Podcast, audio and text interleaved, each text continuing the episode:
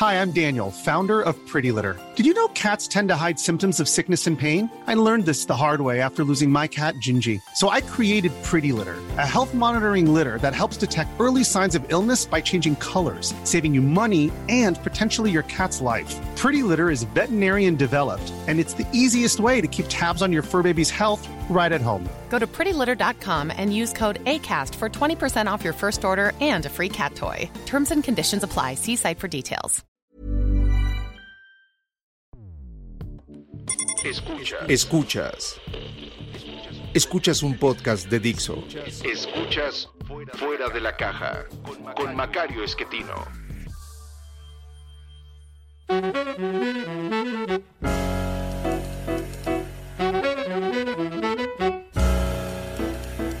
Bienvenidos.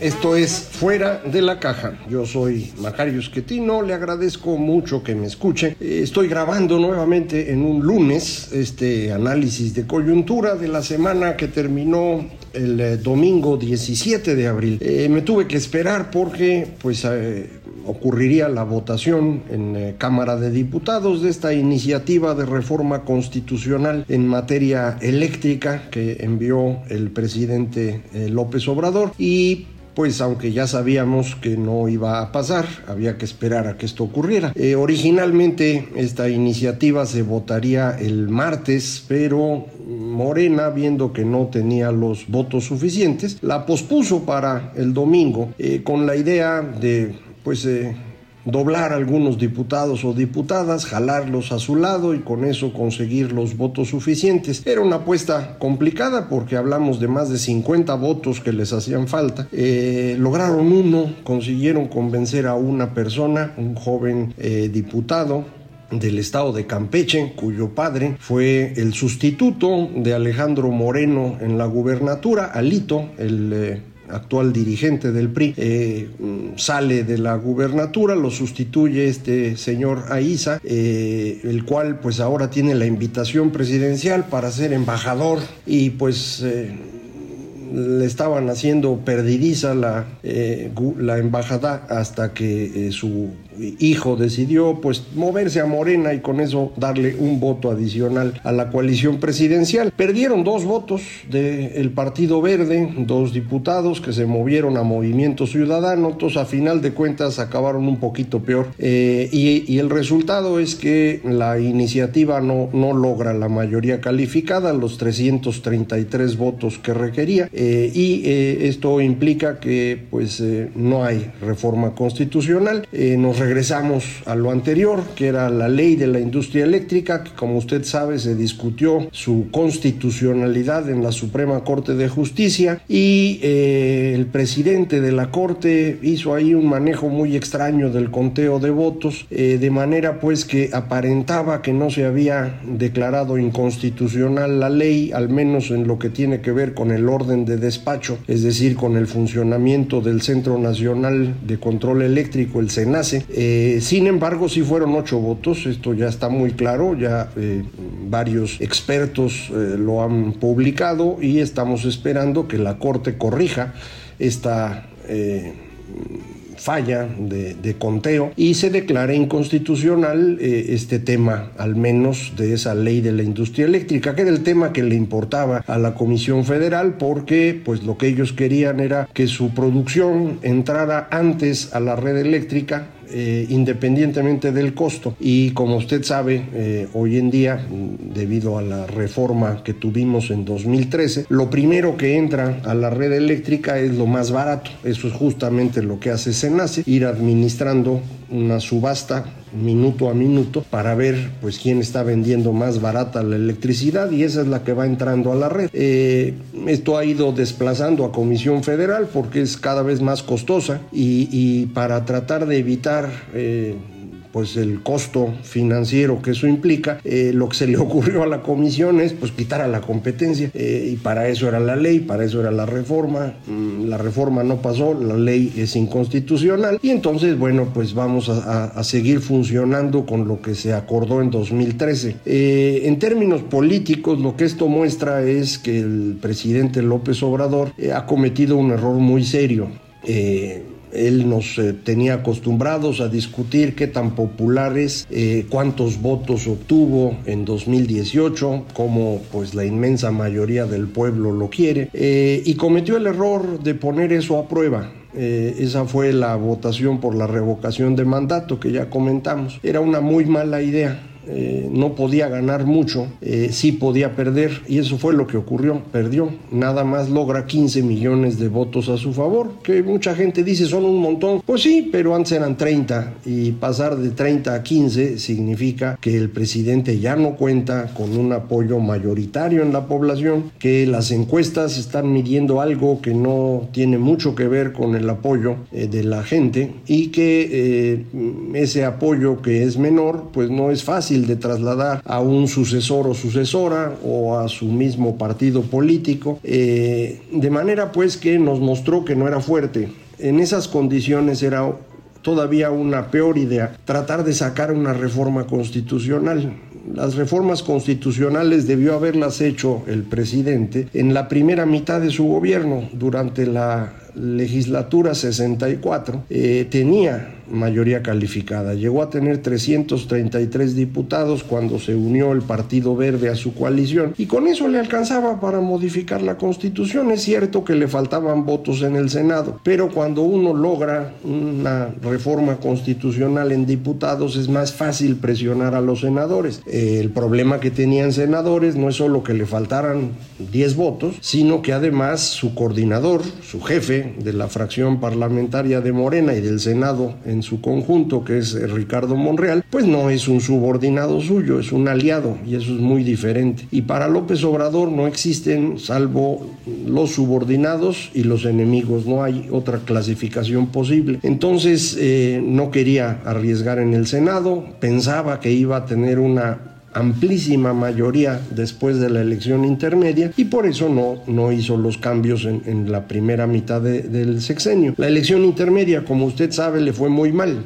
Eh, Muchísimos colegas estuvieron diciendo que no, que había ganado la elección intermedia porque tuvo un montón de gubernaturas. Explicamos entonces que las gubernaturas eran eh, parte de este proceso de traslación de voto priista hacia Morena, que no representaban mucho y que la parte relevante de la elección era la Cámara de Diputados. Y al haber perdido la mayoría calificada, López Obrador ya no podía hacer más e incluso la mayoría simple la tiene en su alianza con el Partido Verde, que no es un aliado confiable. De manera pues que fue una derrota terrible.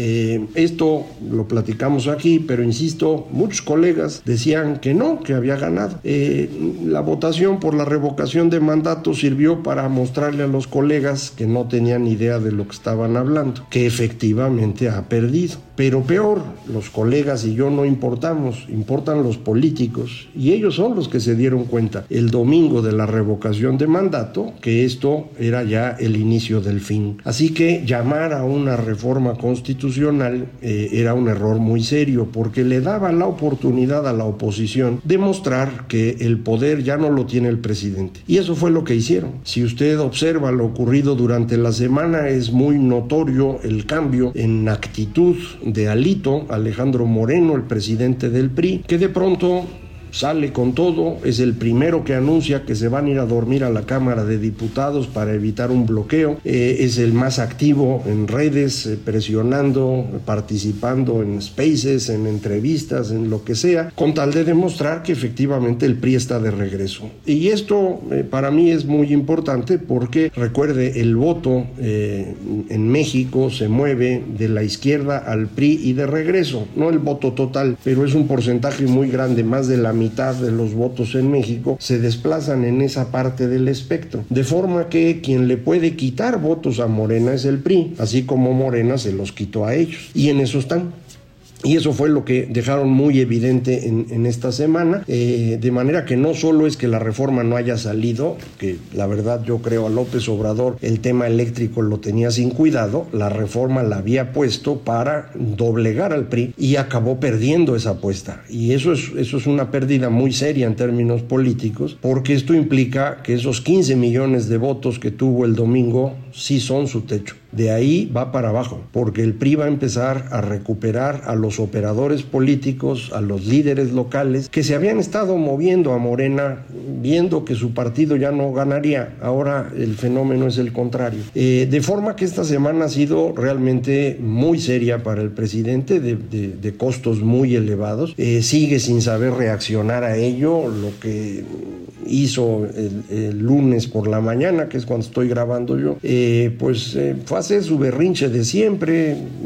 Los traidores eh, a la patria ahora son el 40% de la Cámara de Diputados, que trabajan para intereses extranjeros y que él lo que va a hacer es nacionalizar el litio. Litio es lo que necesita sin duda, pero no en las cantidades que, requerimos para competir en un mercado internacional de, esto que sirve para hacer baterías. Eh, que no tiene un mercado tan claro como lo tiene el petróleo, por ejemplo. No estamos hablando de la nacionalización de la industria petrolera, no estamos hablando ni siquiera de la estatización de la producción eléctrica que hizo el señor López Mateos, que tanto celebran ahora estas personas. Eh, no, estamos hablando de una industria muy complicada, muy difícil, en donde México podría llegar a participar si se hacen las cosas bien en el transcurso de una década. Eh, eh, y si en esa década se sigue usando el litio de manera eh, preferente para el uso de baterías, pues habrá algo de mercado. Pero no, no crea usted que es así un negociazo, pero es la salida que tiene el presidente para pues eh, no reconocer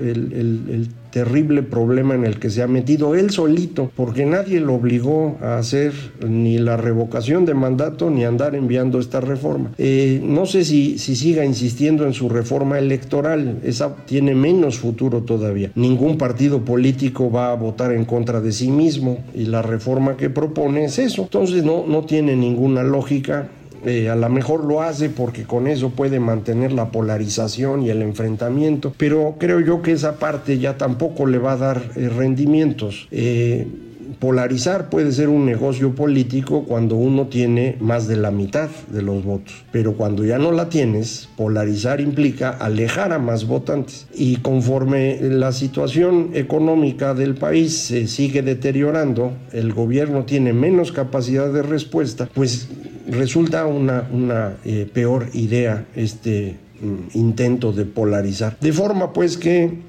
nos estamos moviendo en una dirección eh, compleja. efectivamente, eh, vamos a tener a, López Obrador pues prácticamente perdiendo poder continuamente, no va a poder imponer al sucesor o sucesora. Eh, la señora Sheinbaum no le fue bien también en la revocación de mandato, perdió en la Ciudad de México. Estado de México les fue terrible y esa es la elección del próximo año y es clave para el PRI. Entonces, me parece que mm, no van a tener la capacidad de hacer lo que querían. Ya no hay posibilidad de una cuarta transformación que dure décadas, eh, les quedan dos o tres años y ver qué logran en la elección del 24. Eh, seguramente van a, causar todavía muchos problemas porque tienen la posibilidad de hacerlo y, son suficientemente tontos para eso. Entonces seguramente lo van a hacer y vamos a tener que estar muy atentos. Pero lo que me parece que es importante eh, tener claro es que si López Obrador y Morena desaparecen, los problemas de México no desaparecen con ellos, no vinieron con ellos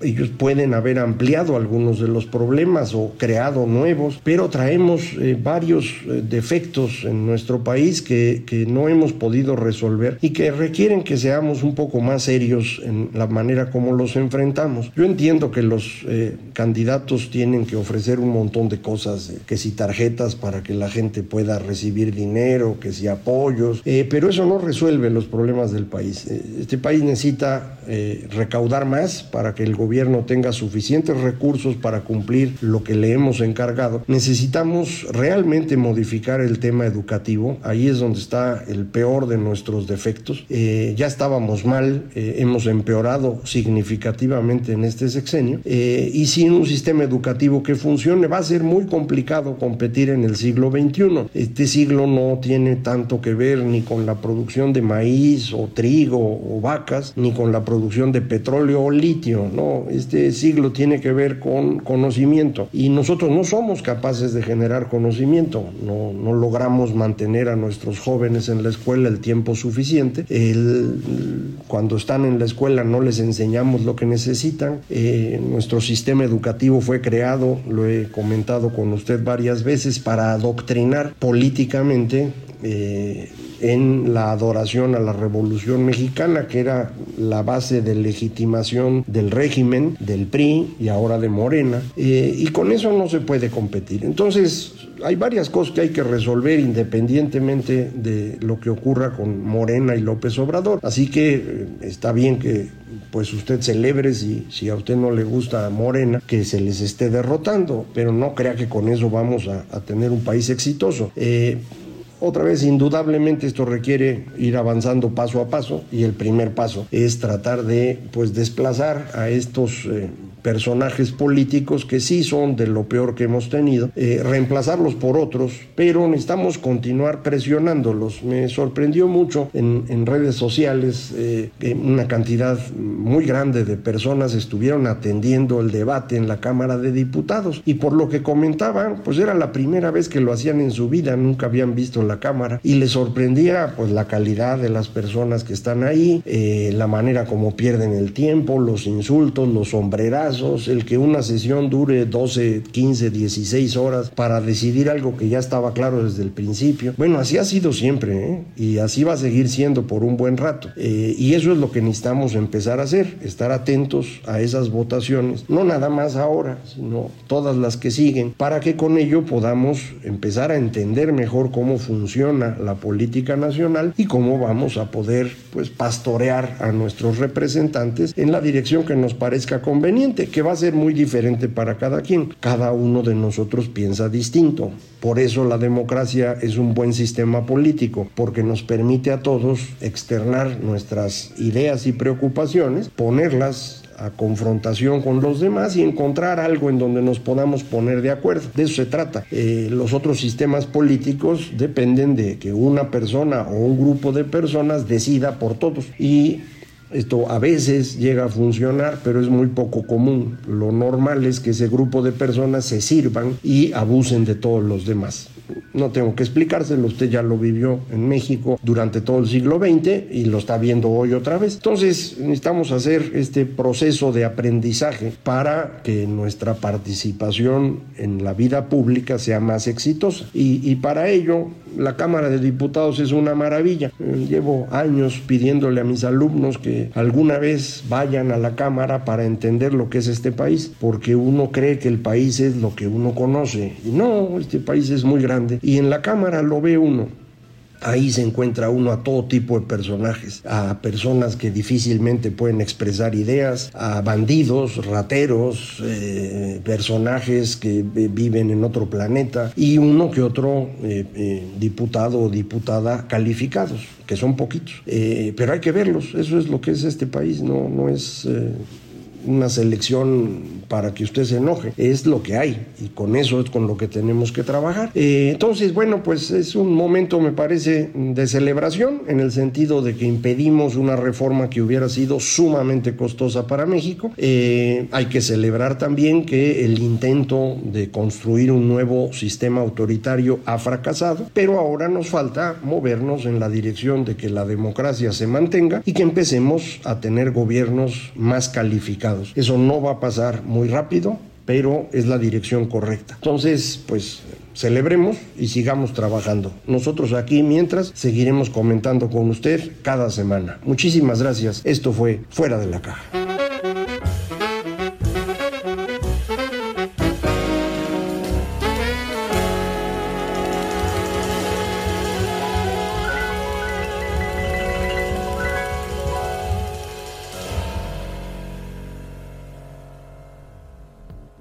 Dixo presentó Fuera de la caja con Macario Esquetino. La producción de este podcast corrió a cargo de Verónica Hernández. Coordinación de producción, Verónica Hernández. Dirección General, Dani Sadia. Hi, I'm Daniel, founder of Pretty Litter. Did you know cats tend to hide symptoms of sickness and pain? I learned this the hard way after losing my cat, Gingy. So I created Pretty Litter, a health monitoring litter that helps detect early signs of illness by changing colors, saving you money and potentially your cat's life. Pretty Litter is veterinarian developed, and it's the easiest way to keep tabs on your fur baby's health right at home. Go to prettylitter.com and use code ACAST for 20% off your first order and a free cat toy. Terms and conditions apply. See site for details.